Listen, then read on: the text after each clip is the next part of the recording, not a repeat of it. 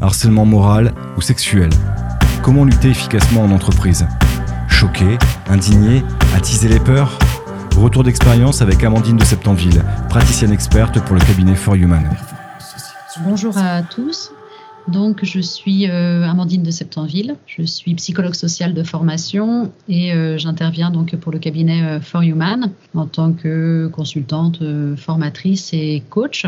Alors, je m'intéresse à la fois dans mes fonctions, dans les fonctions que j'ai à l'université, parce que j'occupe un, poste de professeur associé à l'université. Donc, je m'intéresse à, la question des harcèlements, donc harcèlement sexuel et harcèlement moral. Euh, et c'est aussi euh, évidemment un sujet euh, sur lequel on est très souvent sollicité par, par les entreprises, soit dans une logique de prévention, donc passe par l'accompagnement en tout cas des entreprises dans leur campagne de prévention, dans la formation.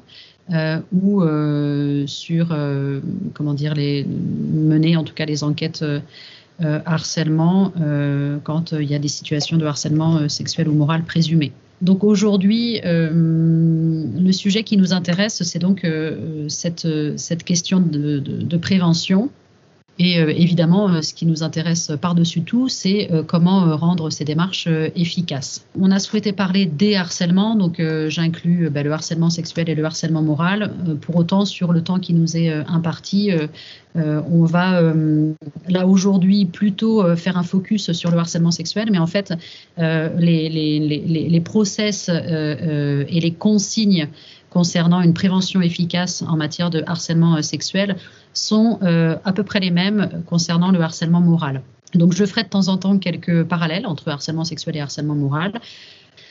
Déjà, pourquoi cette thématique? Ben, C'est vrai qu'on est donc, euh, comme je vous l'ai dit, euh, souvent amené à accompagner les entreprises donc sur, ce, sur cette question-là. Et c'est vrai que on arrive parfois sur des politiques de prévention des harcèlements sexuels et moraux qui peuvent être relativement inefficaces, euh, voire parfois même euh, contre-productives, c'est-à-dire qu'elles produisent euh, l'effet inverse. Alors si elles ne, favorisent pas les situations de harcèlement sexuel ou, moral, en tout cas, elles favorisent l'apparition de certains conflits frustration, tension, incompréhension, incompréhension distance, etc. Donc la question là qui nous, qui nous occupe aujourd'hui, c'est ben, finalement euh, qu'est-ce qu'une une, une, démarche de prévention du harcèlement sexuel et moral euh, efficace? Alors si on, s'attache au harcèlement sexuel, euh, la première chose en fait, c'est que le tort qu'on peut avoir, c'est justement de faire de la prévention du harcèlement sexuel. En fait, ce qui est important, c'est déjà de s'intéresser aux comportements euh, déviants qui sont à l'origine du harcèlement sexuel. Donc, c'est ce qu'on appelle les agissements sexistes, avec d'une part euh, le sexisme dit ordinaire ou bienveillant, et d'autre part le sexisme hostile. Donc, je rappelle très rapidement, hein, le sexisme ordinaire ou bienveillant, ben, euh, on a comme exemple les surnoms, les petites blagues, les attitudes un peu paternalistes, voire euh, j'allais dire bien intentionné, hein, qui consiste à protéger quelqu'un, euh, euh, ou les compliments, mais en lien avec des compétences un peu stéréotypées. Voilà, ça c'est ce qu'on appelle le sexisme ordinaire. Il n'est pas mal intentionné. Et, et en général, les, les, gens ne voient pas le mal derrière, ces, attitudes-là. Et puis ensuite, on a le sexisme hostile, donc euh, là, euh, qui est euh, intentionnel avec des insultes, des propos dénigrants, humiliants, grossiers. Donc, la première chose que j'aurais à dire sur une, campagne de prévention efficace contre le harcèlement sexuel, c'est déjà de faire de la prévention par rapport à ces comportements-là, donc de la prévention au sexisme ordinaire et au sexisme hostile.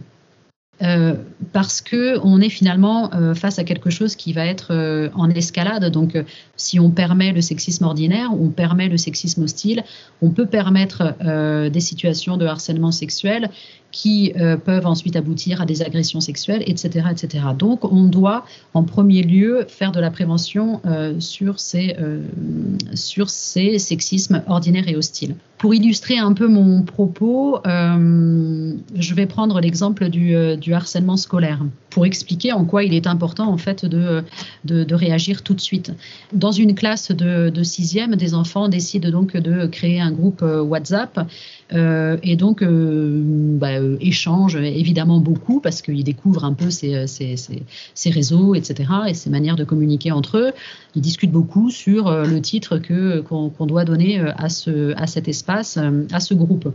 Donc il y a plusieurs propositions qui sont faites et puis il y a une proposition d'une camarade qui est de dire, ben, euh, voilà, on est les élèves de 6e une, donc on, a, on peut appeler notre groupe les élèves de 6e une. Et une autre camarade qui répond, euh, on sait qu'on est les élèves de 6e une, euh, l'intello. Et là, les enfants, par, par, sans, sans, être mal intentionnés, en tout cas, vont réagir à cette, à cette, à cette remarque par des smileys morts de rire, et puis vont un peu continuer dans cette logique-là. Après, ça va euh, amener les enfants à euh, critiquer cette euh, camarade sur le fait que elle n'est pas bien habillée, que elle porte des lunettes, qu'elle est toujours la faillotte de, des profs, que elle a des super bonnes notes, que elle est la fille à papa et maman, que elle, obéit toujours au doigt et à l'œil à ce qu'on lui demande, que et puis, ça va petit à petit être de plus en plus fréquent et les propos vont être de plus en plus humiliants jusqu'à finalement arriver à ce qu'on appelle le harcèlement scolaire. Donc, je prends cet exemple pour montrer qu'en fait, si on laisse euh, s'installer des comportements qu'on peut considérer comme étant pas très graves parce qu'ils sont pas mal intentionnés, parce que c'était une blague, parce que c'était pas voilà, eh ben, on permet aussi que s'installe autre chose et quelque chose de potentiellement plus euh, plus grave. Voilà, donc euh, donc c'est important avant de faire de la prévention du harcèlement sexuel, de faire de la prévention euh, des agissements sexistes, sexisme ordinaire et sexisme hostile. Après, j'aurais une donc une autre euh, une autre notion à aborder pour pour comprendre finalement ce qui est efficace dans une dans une démarche de prévention. c'est de faire la différence entre ce qu'on appelle l'attitude en psychologie, euh, c'est-à-dire en gros ce que pensent les gens de quelque chose et leur comportement. Normalement, on dit que euh, l'attitude est euh, prédictive du comportement, c'est-à-dire que ce que je pense de quelque chose va forcément induire un comportement par rapport à cette même chose. Mais malheureusement, ça ne suffit pas. donc, de penser que le sexisme ordinaire et le, et le sexisme hostile, c'est pas bien, ne signifie pas que euh, on n'aura pas des comportements euh, de sexisme ordinaire ou de sexisme hostile. Je prends un autre exemple qui est l'exemple de la, prévention routière. En prévention routière, on fait euh, des messages de prévention, donc depuis des décennies, que ce soit des spots télévisés, des affichages, pour nous sensibiliser tous aux risques que l'on encourt, en tout cas à ne pas respecter les règles du code de la route. Pourtant, euh, si on sort de chez nous, là, euh, euh, ben, assez rapidement, à mon avis, il ne faudra pas plus de 5 ou 10 minutes pour observer qu'il y a des comportements de négligence, il y a des prises de risques avec, je ne sais pas moi, des téléphones au volant, des clignotants qui sont pas mis, des priorités à droite qui ne sont pas respectées, une sortie de parking un peu, voilà, des motos qui peuvent doubler à gauche, à droite, les vélos, enfin Bref, on voit donc que euh, finalement, euh, ces campagnes de prévention, euh, elles ne sont pas autant efficaces, en tout cas, qu'on le, qu'on souhaiterait. Et pourtant, tout le monde est d'accord pour dire que c'est important de respecter les règles sur la route et que ça nous, ça nous, comment dire, ça nous préserve d'une certaine façon d'un, danger. Donc, être, d'accord avec quelque chose ne, signifie pas que on adopte les, comportements qui vont dans le, sens de ce que l'on, de ce que l'on croit. donc, être convaincu voilà, des règles, euh, ça ne veut pas dire qu'on les suit. Concernant le sexisme, donc, ben, ça veut, si les gens considèrent qu'effectivement le sexisme c'est pas bien, ça ne veut pas dire donc qu'ils vont, se comporter euh, en cohérence avec cette, euh, avec cette pensée. et encore, quand on parle de sexisme ordinaire aux gens et qu'on leur demande finalement ce qu'ils en pensent, certains vont dire que c'est pas bien et d'autres vont surtout penser que c'est pas très grave. Et donc, si les gens pensent que c'est pas grave, euh, eh ben, il y a encore moins de chances pour qu'ils changent de comportement et finalement qu'ils n'optent plus pour ces comportements-là, voire qu'ils s'en désolidarisent en tout cas. Euh, donc, donc ça, c'est une donnée importante. Donc finalement, au-delà de l'attitude, c'est-à-dire au-delà de ce qu'on pense de quelque chose, qu'est-ce qui nous permet de changer de comportement? Il y a deux choses qui vont venir euh, euh, influencer le changement de comportement. Ça va être la norme, c'est-à-dire comment se comportent les autres autour de moi, et dans quelle mesure moi je peux euh, me désolidariser de certains comportements à partir du moment où j'estime que c'est pas bien. Je m'explique si je suis dans un environnement professionnel où culturellement, on n'a jamais dénoncé, en tout cas, les agissements de sexisme, que ce soit du sexisme ordinaire ou du sexisme hostile. Euh, et si la norme autour de moi, c'est ça, alors il y a de fortes chances pour que, peu importe ce que je pense du sexisme, j'adopterai euh, des comportements sexistes. En tout cas, le risque est forcément plus grand. Et la deuxième chose, c'est qu'est-ce qui me permet de me désolidariser de ces comportements si j'ai envie de le faire malgré tout Est-ce que je peux me désolidariser de ça ou dénoncer en tout cas certains comportements sans que on me dise que je suis pas drôle, que, euh, euh, que je sois moi-même euh, pointé du doigt, que je sois exclu, que je sois exposé à mon tour à des critiques, à des menaces, à des humiliations, etc. etc. Donc, euh, il y a quand même des choses qui, malgré finalement ce qu'on pense du sexisme, vont euh, empêcher euh, les gens d'adopter des comportements qui, visent à limiter ces, agissements de, sexisme. Qu'est-ce qu'on peut, retirer finalement de ces, ces on va prendre l'exemple de, de, la, encore une fois, des messages de prévention en santé. Et euh, on va prendre l'exemple euh, bah, des, messages de prévention anti-tabac où ben là, le, les campagnes de prévention anti-tabac ont fait le choix d'aller euh, sur des messages relativement choquants, avec un message qui consiste à dire ben, fumez-tu et des photos qui sont relativement horribles de, de, de voilà, de membres nécrosés, de d'enfants euh, prématurés, euh, de personnes dans leur cercueil, donc euh, morts, etc. et finalement, ces campagnes de prévention sont assez inefficaces, on le sait. Donc, c'est quoi? Ça veut dire que finalement, la peur et l'appel à la peur dans les campagnes de prévention peut être inefficace. Ce qui signifie que quand on fait de la prévention sur le harcèlement sexuel et que euh, on accole à cette campagne de prévention les sanctions encourues, ça peut être assez inefficace. Pourquoi? Parce que en général, les gens ont tendance à rejeter le message. Donc c'est pas ça qui va faire que les gens vont changer de comportement parce qu'on les soumet à un message de peur qui consiste à dire ben, si tu te comportes comme ça un jour, voilà ce que tu risques. Parce que le réflexe des gens va être de dire, mais moi, je ne serai jamais ça, euh, donc je ne risque pas ça. Donc ce message ne me concerne pas. Donc la peur, ça ne marche pas. Euh, si on prend euh, l'exemple des campagnes pour l'alcool au volant, puisqu'on sort là de, la période des fêtes, on voyait une, publicité donc qui, qui montrait donc un jeune homme complètement ivre euh, qui finalement prenait ses clés de voiture et s'apprêtait euh, à partir euh, en voiture et à partir de son, de son nouvel an. Donc évidemment, il est arrêté par ses, ses, bah, ses, amis qui lui disent de ne pas conduire. Et quand on, regarde aussi l'impact de ces campagnes-là, finalement, l'impact est assez, assez limité parce que la caricature, d'une certaine façon, ça ne fonctionne pas une image trop stéréotypée de quelqu'un, par exemple, qui est ivre et qui va prendre la voiture, ça ne permet pas l'identification. C'est que les gens vont se dire, non mais d'accord, mais euh, moi, quand je conduis euh, en ayant bu, euh, je suis pas dans cet état. Moi, j'ai bu simplement un ou deux verres. Donc, ça n'a rien à voir avec ça. Donc, le message, encore une fois, il ne m'atteint pas. Par contre, ce qu'on oublie de dire, c'est que bah, certes, un ou deux verres, mais en partant à 4 heures du matin, en ayant dansé, donc en étant fatigué, euh, après un repas copieux, euh, en fait, euh, voilà, la question de la vigilance, elle se pose quand même, et elle se pose peut-être pas de la même façon, mais elle est importante. Donc, un message caricatural, ça ne marche pas.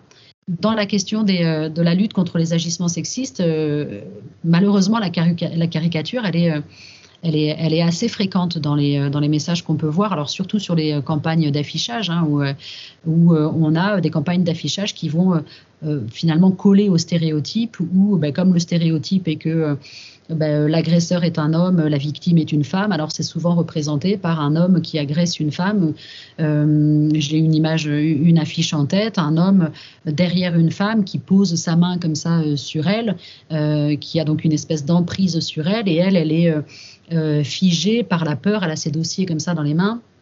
Et ces messages-là ben, euh, ne touchent pas, ou en tout cas ne visent pas, ou n'impactent pas le public euh, visé, euh, qui est normalement pas d'ailleurs un public masculin. Hein.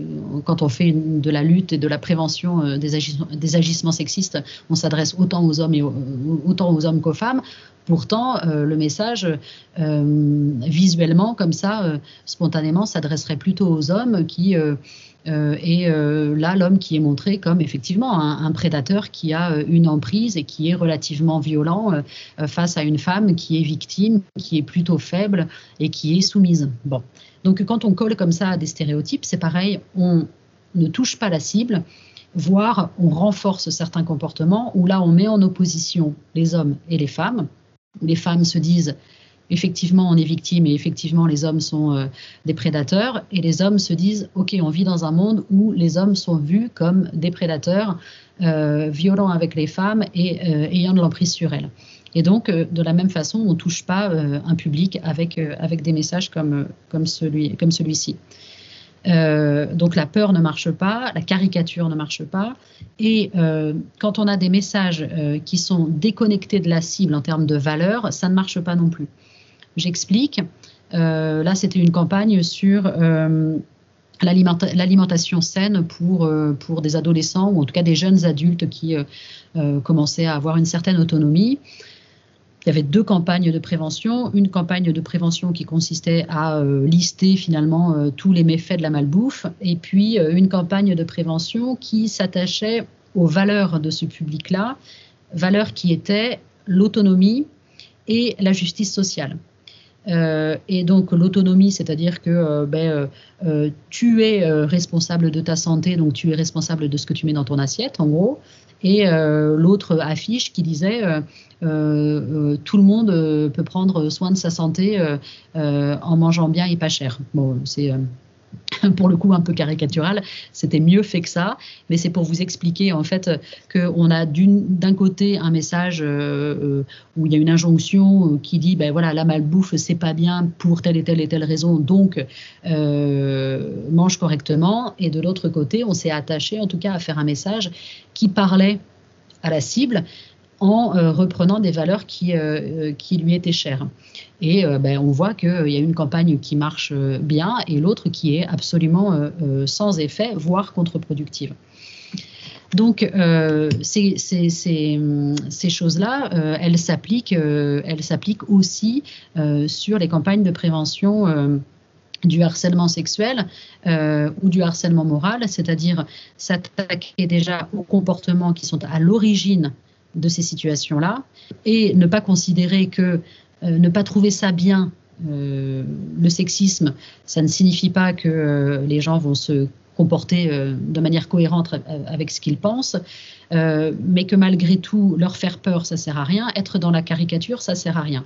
On doit avoir des messages qui sont cohérents avec les valeurs de la cible et surtout euh, les, gens doivent comprendre finalement euh, pourquoi euh, c'est important ce sujet du sexisme ordinaire et pourquoi il est finalement à l'origine de, cette escalade on peut les faire travailler voilà, sur des études de cas, même si ce sont des études de cas qui sont un peu déconnectées du contexte professionnel, comme, comme l'exemple que je, je, donnais par rapport au harcèlement sexuel, parce que le mécanisme est le même. Le mécanisme est exactement le même, que ce soit sur le harcèlement sexuel, sur le harcèlement moral, euh, le harcèlement scolaire, etc., etc. On retrouve euh, euh, se laisser faire ou ou comment dire le, fait que on, autorise à un moment donné des comportements qui sont jugés c'est pas très grave et à force de laisser faire il y a cette escalade jusqu'à finalement se retrouver face à des situations de harcèlement sexuel ou moral. Il y a une chose importante, c'est que le sujet, il concerne tout le monde. Dans beaucoup d'entreprises dans lesquelles on peut intervenir, il y a des messages qui ont été passés et qui finalement ne s'adressent qu'à une partie, euh, à une partie de l'entreprise. Je donne un, exemple, euh, entreprise du BTP, euh, bon, ben, les campagnes de prévention du harcèlement sexuel, donc en plus sans passer par la sensibilisation au, au sexisme, n'est adressée qu'aux ouvriers sur les chantiers d'accord, dans les Algeco, etc., où ils arrivent le matin. Bon, euh, ça, c'est discriminant. Euh, c'est aussi, euh, finalement, la campagne est elle-même stéréotypée. et donc, quand on fait une campagne ou une, une, campagne où on mène une politique de, prévention des agissements sexistes, on s'adresse à tout le monde. Je vais faire une, un, petit parallèle avec quelque chose bon, qui est un peu en lien avec ça, mais vous allez comprendre ensuite pourquoi je, je vous parle de ça, je vais vous parler du, euh, de ce qu'on appelle le mythe du viol. Le mythe du viol, c'est euh, des, croyances et des stéréotypes donc euh, autour, autour du viol, qui sont des croyances qui sont comment dire qui, sont malheureusement encore partagées. Il y a une étude qui a été faite il n'y a pas très longtemps qui montre que 66%, 66 des personnes interrogées partageaient ces croyances-là. Alors c'est pas forcément du déclaratif, hein, euh, parce que parce qu'il y a quand même un enjeu de désirabilité sociale, mais euh, mais euh, les, résultats étaient alarmants. Enfin, on, savait hein, de toute façon ces phénomènes-là, mais on est encore sur des sur des chiffres assez élevés, donc d'adhésion à ces à ces croyances-là. La croyance sur le mythe du viol, c'est c'est quoi? C'est de penser que pour les femmes, donc du côté des femmes, elles accusent à tort. En général, les femmes accusent à tort ça veut dire qu'il ne s'est rien passé de grave. Et ça, c'est valable. Ce qu'on a vu, c'est qu'il y avait une corrélation entre les mythes du viol et les agissements sexistes, que ce soit sexisme ordinaire ou sexisme hostile. D'accord? Donc, première chose, c'est que les femmes accusent tort, donc il ne s'est pas passé grand-chose. Deuxième croyance, c'est si ça s'est passé, c'est qu'elle l'a bien voulu, voire qu'elle a aimé. Parce que si elle n'avait pas voulu ou si elle n'avait pas aimé, elle se serait opposée. Troisième, croyance, c'est elle l'a bien mérité, ou en tout cas les circonstances expliquent ce qui a pu se passer. Elle n'arrêtait pas de danser, elle avait un gros décolleté, euh, il avait picolé, enfin voilà, toutes, j'allais dire, les circonstances atténuantes qui peuvent finalement euh, atténuer la gravité euh, des agissements. Là, je fais une petite, euh, une petite parenthèse ou un petit warning en tout cas, euh, parce que euh, dans toutes les, enfin dans beaucoup de situations sur lesquelles on, mène des enquêtes, il y a beaucoup de choses qui se passent dans des endroits ou dans des temps un peu à côté du travail, c'est-à-dire les séminaires, les soirées, les endroits où, voilà, les, les, les, pots après le, après le travail, les pots de départ, les choses comme ça, où il y a souvent un peu d'alcool, et puis les choses dégénèrent, et à ce moment-là, justement, comme il y a une circonstance atténuante euh, qui fait qu'on n'est pas vraiment au boulot, qui fait qu'on a bu un peu d'alcool, qui fait qu'on se comporte parfois un peu, différemment, on peut être un peu plus ouvert, extraverti. Donc, euh, ça explique euh, parfois certains comportements. Or, malheureusement, non, les comportements seront qualifiés de la même façon, quel que soit le contexte. Euh, donc voilà, ça, ce sont les croyances euh, relatives donc euh, au viol sur les femmes, mais qui ont une corrélation avec les croyances qu'on a sur les agissements sexistes. C'est-à-dire que ce qu'on dit aujourd'hui des femmes qui seraient victimes d'agissements sexistes, c'est que elles accusent à tort, que si elles voulaient vraiment, elles pourraient s'opposer à ces agissements et que finalement elles l'ont bien cherché. Concernant les hommes, il y a autant de croyances du côté des hommes euh, et, mais elles sont différentes. La première chose, c'est les hommes ne sont pas vulnérables, donc ils, savent se défendre. Donc euh, ils ne doivent pas être victimes de ça parce qu'ils peuvent se défendre. Euh, une autre croyance qui consiste à dire que les hommes sont moins impactés psychologiquement, donc il y a peu de conséquences pour eux. Et enfin, une autre croyance qui consiste à dire que l'homme est chanceux, que de toute façon, à partir du moment où l'acte sexuel vient vers lui, euh, il doit s'estimer heureux, quoi. Ça part du principe que euh, l'homme est toujours en recherche, de toute façon, euh, d'actes sexuels. Donc à partir de là, il n'a pas à se plaindre. C'est en, quoi c'est problématique ces, croyances, c'est que ben, ça vient, ça vient finalement biaiser notre, notre, notre regard sur certaines situations. Parce que ces mécanismes sont inconscients. Hein. Évidemment, si je vous l'ai dit comme ça, euh, euh, bah, la plupart d'entre vous allez me dire, bah non, moi je suis pas d'accord. Évidemment que euh, les femmes n'accusent pas toujours à tort. évidemment qu'elles ne sont pas toujours en capacité de s'opposer. évidemment qu'elles peuvent s'habiller comme elles veulent et que ça n'excuse pas les comportements des hommes ou des femmes d'ailleurs autour d'elles, que tous les hommes ne savent pas se défendre. On est tous d'accord avec ça. Malgré tout, c'est dans nos représentations, c'est dans nos croyances, c'est quand même ancré quelque part en nous. Et donc, euh, ça va euh, quelque part altérer euh, la vision qu'on aura d'une situation. Donc, il faut en avoir conscience et c'est quand même des biais, des biais, des biais importants. Une, chose encore, c'est, et je trouve que c'est aussi une croyance assez, assez forte, dans l'entreprise, comme ailleurs d'ailleurs, le harcèlement sexuel, et comme le harcèlement moral hein, euh, est plus finalement le résultat d'hommes et, et, de femmes qui, euh, euh, n'ont pas intégré euh, certaines, certaines normes sociales, soit parce qu'elles n'existent pas dans l'entreprise, soit parce qu'ils ne les ont pas intégrées, parce que euh, le, le, le, le, stop ou la sanction n'est pas, pas arrivé, donc on a encouragé ou laissé faire certains comportements.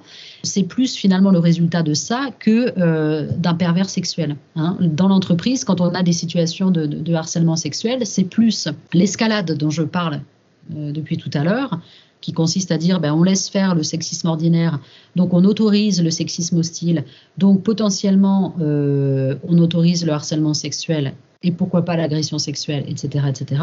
C'est plus euh, le résultat de ça que euh, le résultat finalement d'un pervers sexuel. Au même titre que pour comment dire le, le harcèlement moral, on dit ben, c'est le fait de pervers narcissiques on est plus, euh, encore, encore une fois, sur euh, des comportements et, des agissements euh, malveillants, mal intentionnés, plutôt que sur l'agissement d'un pervers, narcissique.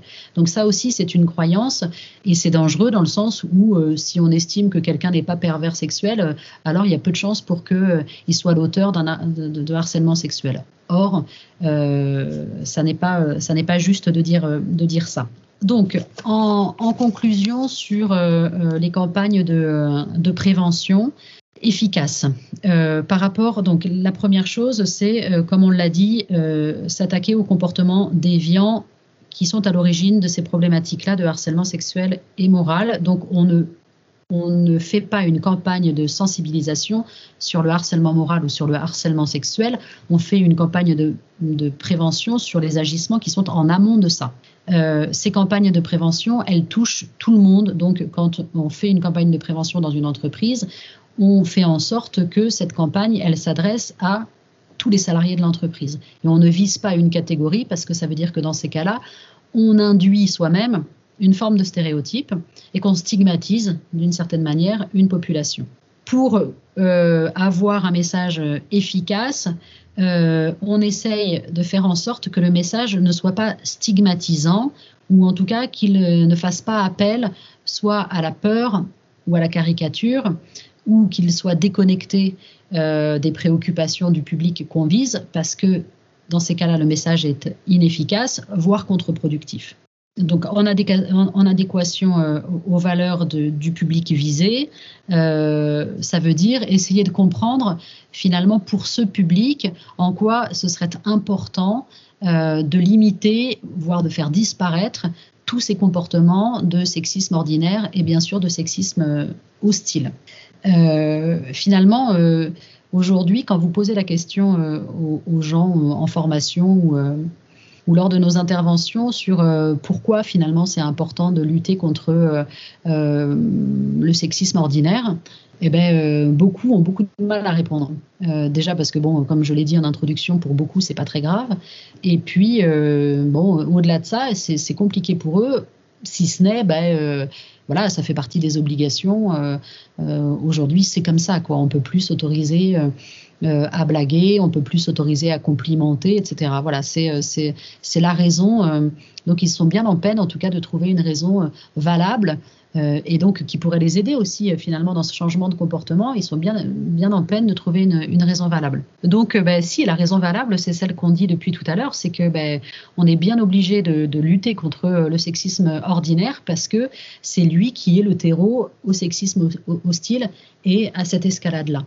Et, ça, c'est important de, le, de le souligner. Par rapport aux campagnes de prévention sur, les, sur le harcèlement euh, sexuel et moral, et donc euh, là, le sexisme ordinaire et hostile, ces campagnes de prévention doivent s'accompagner aussi d'actions concrètes. Et ces actions concrètes, elles doivent être euh, euh, cohérentes, on va dire, avec, euh, avec le contexte où, où la population, en tout cas, à qui ces actions s'adressent. Je m'explique.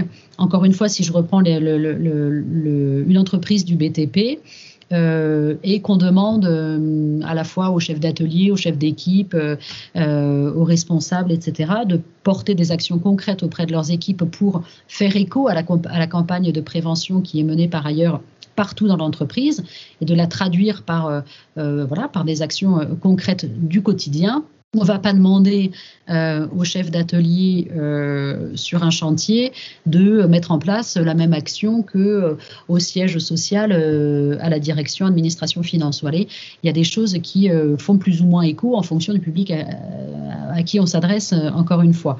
Donc, je vais prendre cet exemple parce que bah, le travail qui était fait sur les chantiers, vous allez me dire c'est caricatural, mais c'est sur ça qu'on a travaillé récemment c'est que ben, euh, tous les calendriers, euh, alors c'était il y a quelques, temps, hein, mais euh, tous les calendriers, en gros, de femmes nues qui sont affichés dans les vestiaires, dans les vestiaires, on, les enlève. Et pour que ce soit, pour que le message soit compris, on va remplacer ces calendriers par autre chose euh, et finalement, on va réfléchir à, euh, euh, à ce qui nous lie, voilà, nous, sur les chantiers. Finalement, quand je mets ma tenue de chantier, bah, au lieu de voir ce calendrier avec des femmes nues, qu'est-ce qui, selon moi, ferait écho à, à, à, cette équipe, à mon métier, à l'entreprise à laquelle j'appartiens, à la mission qui m'est confiée, etc., etc. Alors, il y avait des équipes qui, euh, du coup, avaient affiché plutôt euh, des affiches de construction euh, extrême, donc des ponts, enfin, qui demandent voilà, des, compétences scientifiques, techniques, tout ce que tout ce qu'on veut exceptionnel, donc qui se retrouvaient plutôt là-dedans. Et puis d'autres équipes qui avait mis des choses qui attrayaient plutôt euh, au voyage ou au sport, enfin peu importe, mais en tout cas c'était euh, une façon de, réunir l'équipe autour de valeurs partagées et donc euh, de les amener à changer de comportement et de vision. Alors que euh, au siège social et dans les salles de réunion, on avait fait un choix différent parce qu'il n'y avait pas de calendrier de femmes nues dans ces endroits-là. Euh, par contre, il y avait des, comportements déviants lors des réunions. Donc ce qui était décidé, c'est qu'on adopte un petit truc entre nous qui est le carton rouge, c'est-à-dire que ben, moi quand je suis en réunion et que je vois quelqu'un euh, avoir un propos ou un agissement que je considère comme étant euh, euh, déplacé ou sexiste, je peux mettre un carton rouge et dire voilà, écoute, je suis, je suis dérangé par ton propos, je suis dérangé par ton attitude, etc. Et l'exemple qui était cité, c'était euh, un, collègue qui dit à une collègue ouais, écoute, pour, euh, pour euh, la visite chez ce client, je vais t'accompagner parce que voilà, s'il se montre un peu, un peu influent, il vaut mieux que je sois là. je pense que voilà, il vaut mieux avoir des coronesses à ce moment-là pour, pour, pour lui montrer qui on est.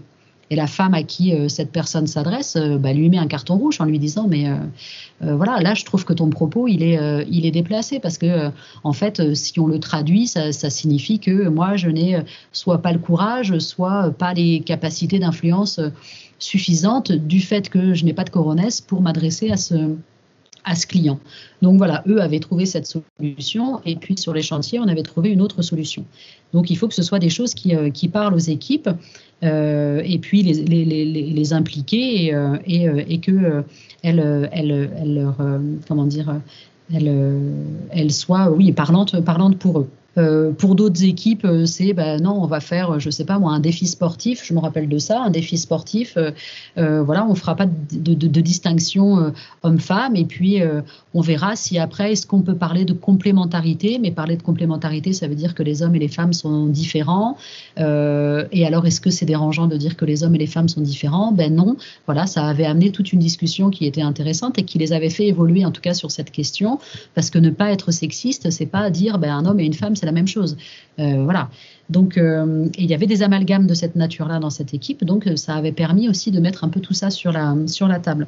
Une autre expérience, c'est une équipe qui considérait, et qui avait raison d'ailleurs de le faire, qui considérait que le, manager avait lui des, des comportements alors c'était plus que du sexisme ordinaire, c'était euh, du sexisme hostile dans le sens où euh, il avait vraiment une représentation, euh, comment dire, très caricaturale pour le coup de ce que était, de qu'étaient capables de faire les hommes et de ce qu'étaient capables de faire les femmes, a du coup écarté les femmes de certaines missions qu'il considérait comme des missions, voilà, plutôt masculines.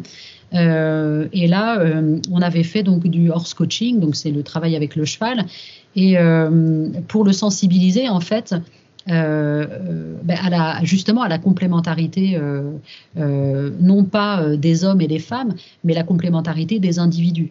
Bon, ils avaient fait un travail avec le cheval qui s'était très mal passé, où le cheval était devenu un peu fou, en tout cas n'écoutait rien. Et puis finalement, une autre partie de l'équipe, qui était justement une partie de l'équipe constituée plutôt de femmes, avait rééquilibré beaucoup de choses et avait fait en sorte que finalement l'exercice avait été possible en amenant un peu de, de, ben, autre chose, on va dire.